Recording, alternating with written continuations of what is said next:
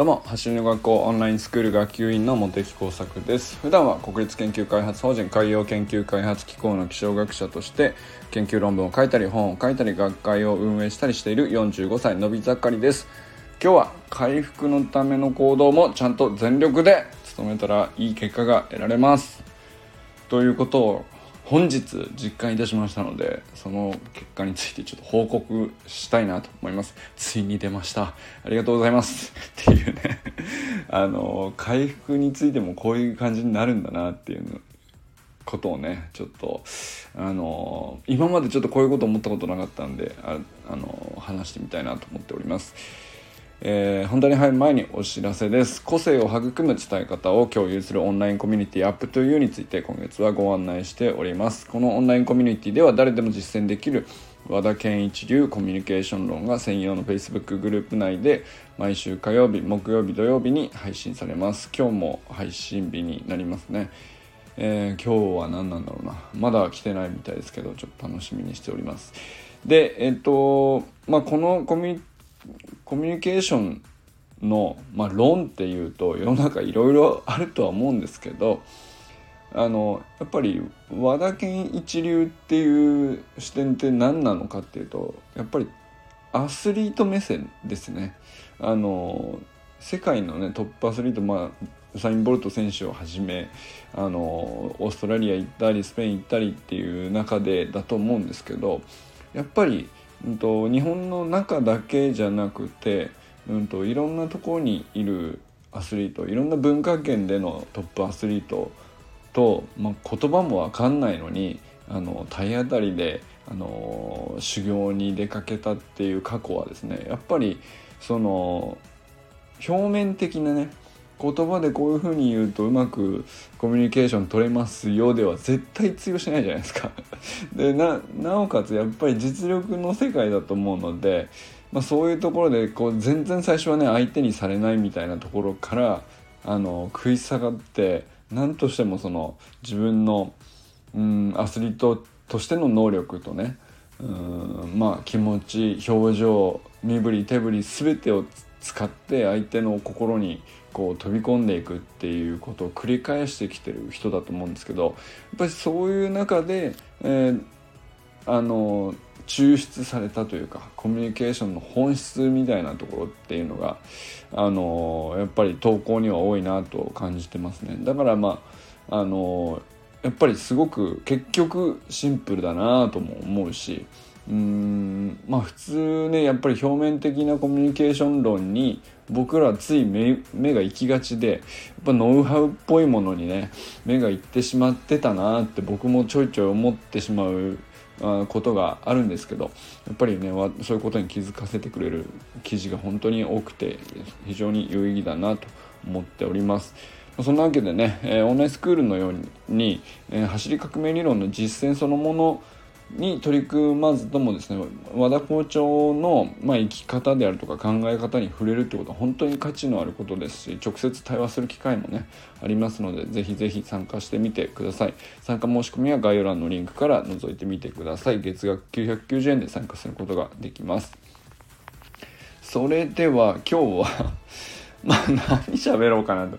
あのね、もうほんと最近ね、何喋ろうかなっていう感じで毎日毎日、あのなんていうのかな。まあ本当ねネタはねもうはるか前から切れっぱなしのまんま絞り出してこの2ヶ月ぐらいやってるあのしゃこの毎日音声配信を始めてもう3ヶ月近い3ヶ月経つかな？もう3ヶ月経つかな？うん中で、まあ、最初の1ヶ月ですね。あのまあこれ話そうこれ話そうってあのポンポンできてきてたのは。あのでまあ僕もねその最初の1ヶ月でやめようと思ってたんですけど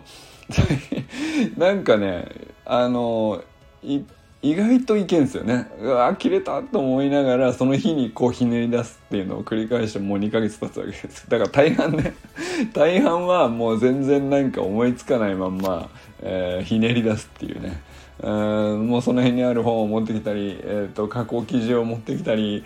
えー、今日あった出来事からこう無理やりねオンラインスクールに結びつけたりとかそんな毎日毎日僕はオンラインスクールのね活動をしてるわけじゃないんですけれどもあのまあそんな中でね 今日もいよいよだなって感じですけど。で、まあ、今日はね回復の話を久しぶりにしたいなと思ってます。で、えー、となんでね、まあ、回復の話っていうとですねまあ、あのちょっと9月に入ってあの調子悪いなっていう時期が続いててですねどこの調子が悪いかというと具体的には左足のふくらはぎの超皮腹筋長い皮腹筋っていうやつで、えー、まあ、細い筋肉なんですけど、えー、なんだ。ふくらはぎの後ろの外側のちょっとインナーっていうまあ本当に どこって感じですけど めちゃくちゃマニアックなところであのー、まあそこがずっと硬かった硬いのでちょっと負荷をかけるとすぐうーんとねまあくるぶしあたりの、まあ、腱がつながってるところがあるんですけどそこにすぐ違和感が出てきてしまうってうまあこれほんと癖もあって捻挫癖もあったんですけど、まあ、左足がねどうしてもうん弱い全体的に筋力が弱いってもあって末端にちょっと負担がかかりやすい走り方なんでしょうね。まあ、それがこうなかなか取れないと。いうのが一つですね。でもう一つは逆にですねうんと右足ばっかり使ってしまうっていう証拠だと思うんですけど右のお尻の筋肉はあの全体的に疲労がたまりやすくって中でも今回の場合はお尻の大臀筋とかじゃなくて、えーと、お尻の中でもちょっと細いですね。横に走ってる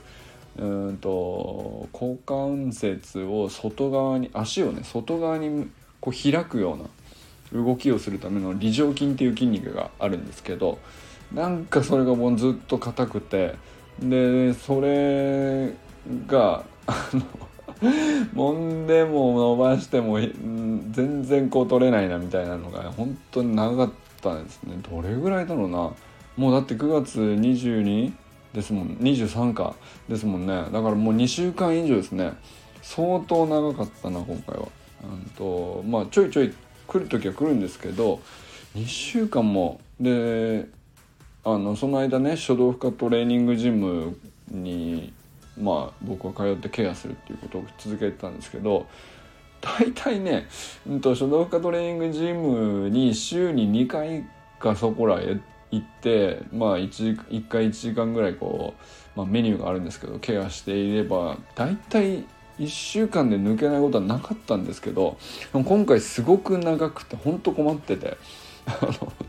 これ何なんですかねみたいなその書道家トレーニングジムのあのトレーナーさんにもすごいあの今回は長いです全然取れないですって言ってあのいろいろね調べてもらったりメニュー変えてもらったりとかってやっててでまあやっとね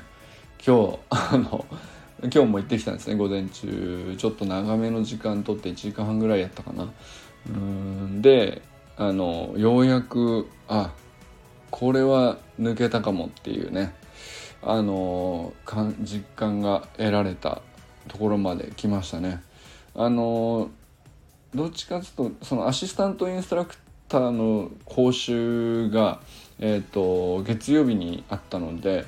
それでこう何ていうのか回復全回復する前に一回結構な負荷がかかってるんですよね。で相当あちこち筋肉痛になりました。こう内転筋とか。その今まで、えー、そのお尻とかふくらはぎとかっていうところとは別なところでいろんな筋肉痛になって。でそれをまあ基本的にはね、まあ、さっさと抜いとこうと思ってジム行ったんですけど、まあ、それもスカッと抜けつつあこれはお尻とふくらはぎもいけるなっていう感じに今日ねなりました。あこれはね本当にトレーナーさんのおかげだなと思ったんですけどやっぱりねその回復なかなかしないなっていう時にうん今まで通りのメニューだけでこう「ん？いけるはずいけるはずいけるはず」っつって成果が出てないのにそれをなんとなく続けてしまうっていうのをずっとしてたんですねこの2週間ぐらいね。でももうちょっと早くねうんともう徹底的にそこだけをこうちゃんと伸ばしたり柔らかくするためのケアをやってもよかったなっていうあの気づきがあったかなと思いますね。何かっていうとうんまあある種ね、まあ、僕が今日思ったのは今日やったのも本当に徹底的にこのここだけ伸ばそうというところにものすごい時間をこう偏らせて、まあ、いつもだったら10種類ぐらいのメニューがあるのをこうなんていうのかまんべんなくこうぐるぐるぐるっとあのこわこなしてってで体全体をこう連動しているので連動させながらちょっとずつ柔らかくしていくっていうメニューで組まれてるんですね書道負荷トレーニングって。なのでまあ僕はそこに従ってこう割と真面目にというか忠実にやってたんですけど、まあ、ちょっとね今回そのふくらはぎのところとお尻の話が、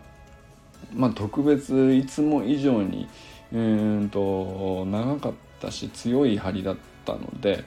あのそこだけ集中的にうん狙うメニューをねずっとやってたっていう。でそれがまあ当たったっていうことですかねあのトレーナーさんともちょっといろいろ話しながらやってたんですけどやっぱその方がいいのかもねっていうまあだトレーナーさんもあの正解を分かってるわけじゃないし、うんと、お医者さんじゃないから その何て言うのかな触ってここが張ってますね。じゃあこうしましょうっていうぐらいじゃなくて僕がこういう感触ですっていうのを伝えた上ででやってみてでもまだこうですっていうのを繰り返してねあのトレーナーさんもいろいろ考えてくださってるわけですけどでここまでやってみてやっと抜け出せって思ったのはですねこれ本当に何て言うのかな。まあ別に書道家トレーニングじゃなくてもいいんですけど回復のための行動っていろいろまあねストレッチでもマッサージでもね何でもいいんですけれどあのこれやっときゃいいだろうみたいな 感じって自分の中にあるんですよね。でそれであの全力で回復するための行動にこう何て言うのかな。コミットできてないっていうか。あの なかなかできないんですよね。うーんと何て言うのかなうーん行動の種類としてねうんと何かをすごく鍛えるとかそういう方向なんか速くなるための行動とか、え、トレーニングとかって、うんと、得られる実感がなんとなくね手応えがあったりとかその気持ちよさがあるんでなんかすごく全力を注ごうと思えばなんかやっぱそういうスイッチが入るとそうなれる時ってあると思うんですけどなかなかね回復のための行動とか回復のためにどうすべきかみたいなことにちゃんと全力を注げてなかったなっていうことをね今日思い至った感じですね。でもちゃんと,、うんと、本当に考え抜いて相談できるところにちゃんとや相談しきってでこっちは本当に直したいっていうことをね相手に伝えてっていうでその上でもうこれならどうだっていうのをね あのやった結果やっぱりいい結果出るなと思って。でこれはなんか今までなかなか体験したことなかった僕はどっちかっていうとそのね行けば直直してくれるんでしょ感がどっかにあったんですね。どっか受け身だったんですね。なんかね書道負荷トレーニングっていうのも割と能動的なケアの方法だとは思うんですけどどっかにやっぱりこのメニューやっとけば回復させてくれるんでしょっていうね。どっかに受け身なところがあってちゃんとその直すべき場所に対してどういううんストレッチなりうんの柔らかくするための動きをかけてあげるとあのどうなるっていうところを考え抜かないとちゃんと回復ってできないんだなっていう。それはそうなんですけどね。あのちゃんと動くためにもものすごい考え抜いてそこのために繰り返し努力するっていうのをやらなかったらかあのその動きができないのと。結局同じですよね。あのダメージを食らった時に本当にこう繰り返しどうしたらいいのかでこうしたらいいのかって考え抜いて試してトライし続けないとほちゃんとした回復が得られないっていうねこれはあの同じことだなと、うん、今日思いましたね。あのー、だからまあ 45歳ぐらいの体ってちょうどいいっすね多分ねプラスでこうなんか筋力を強くするにもまだ伸びしろがたくさんあるし、えー、まあ、筋力がダメージを負った時の回復というところに関してもねうーんまだ自分が全然分かってないなと思うところがたくさん残っててそれもなんか面白いですね なんか伸びしろだなというふうに思いましたそれもそれをねなんか一つ考えつけるっていうのも、うん、体験できるっていうのも一つの伸びしろというかあ伸び盛りっていうことの一つかなと思いましたね。まあだからそのオーバーフォーティーの皆さんは特に共感していただけると思うんですけど ダメージを受けた時になかなか回復しねえよどうしたらいいんだよとねせっかく速くなって今からっていう時にあの記録出そうだなっていう時にこういうの来るんですよね。あのだからこそですけど、まあ、次の課題としてうん本当に自分の体を理解して回復させるっていうのはどういうことなのかとか、えー、どこ筋力を高めるだけではなくて傷んだ筋力をちゃんと回復させるには何をすればいいのかっていうのを、うん、普段の全部の生活とか食べるものとかえー、朝起きる夜寝るみたいなバイオリズムまで多分全部含まれると思いますけど それも含めてねあのー、本当に面白いなと改めて思いました。ということでね今日はねあの割とうんうんとそうだな。年齢がお高めの方には大事な話なんじゃないかなと思ったのであの共有してみました。回復のための行動問題ちゃんと全力で努めてい、えー、けばですね